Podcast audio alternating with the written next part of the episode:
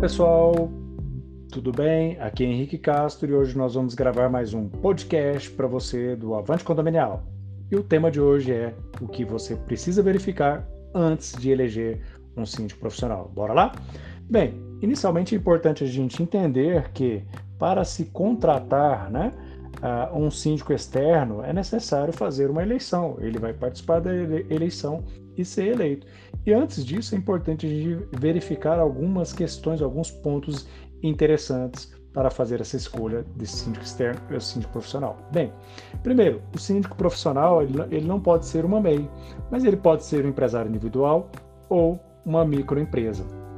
Uma empresa individual é, de responsabilidade limitada ou uma sociedade limitada.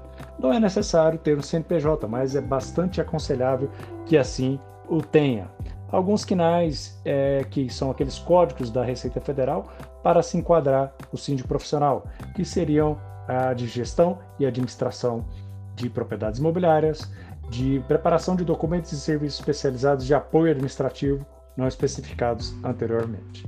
E as competências? O que é que esse síndico externo ele deve ter dentro das suas competências de atuação? Uma boa comunicação, uma organização, disciplina, gestão do seu tempo, de, do tempo, gestão de pessoas, inteligência emocional.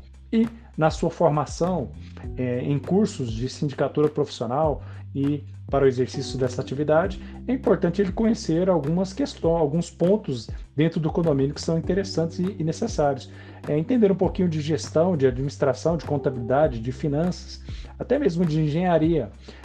Entender o que é a convenção de condomínios, o regimento interno, entender como se fazer um bom seguro, entender acerca da utilização da edificação e o conjunto das edificações, uh, entender o que seria uma Assembleia Geral, definir e, e o, a definição e registro de condomínio edilício, entender essas temáticas relevantes, direitos e deveres dos condôminos, uh, na hora de se contratar obras e fiscalizar também, entender um pouco de obras, aplicação das sanções e infrações, ele saber como é, medir e, e, aplicar essas sanções, gerenciar a equipe de funcionários, seja eles, eles contratados ou terceirizados, zelar pela segurança e prevenção de acidentes e combater a inadimplência.